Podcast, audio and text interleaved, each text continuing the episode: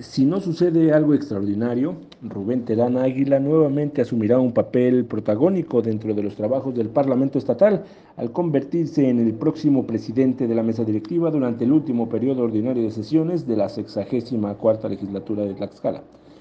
Después de un año y medio de castigo, el morenista obtendrá el indulto de la mandataria Lorena Cuellar Cisneros, a quien traicionó e ignoró cuando fue presidente de la Junta de Coordinación y Concertación Política entre el 2021 y 2022.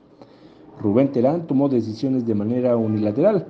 Pactó con su compadre, el perredista Juan Manuel Cambrón Soria, lo dejó crecer como oposición junto con la periodista Blanca Águila y le cedió posiciones que provocaron la ira de su jefa política.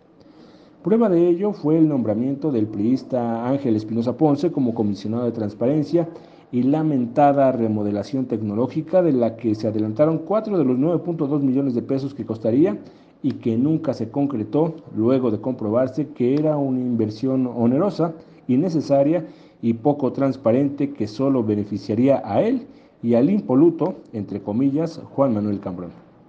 Hoy, sin rencores, la mandataria Tlaxcalteca le concede una nueva oportunidad para reivindicarse, aunque la confianza no esté plenamente depositada en él, pues sabe que las ambiciones políticas y económicas del originario de Tlatelulco le pueden provocar nuevos dolores de cabeza.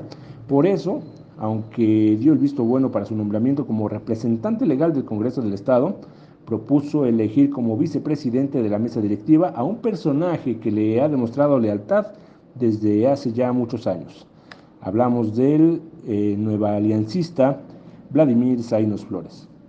Las cosas pueden cambiar de la noche a la mañana, pero mientras tanto, esa es la indicación que ya circula en los pasillos del Congreso del Estado que vive los últimos meses de la sexagésima cuarta legislatura.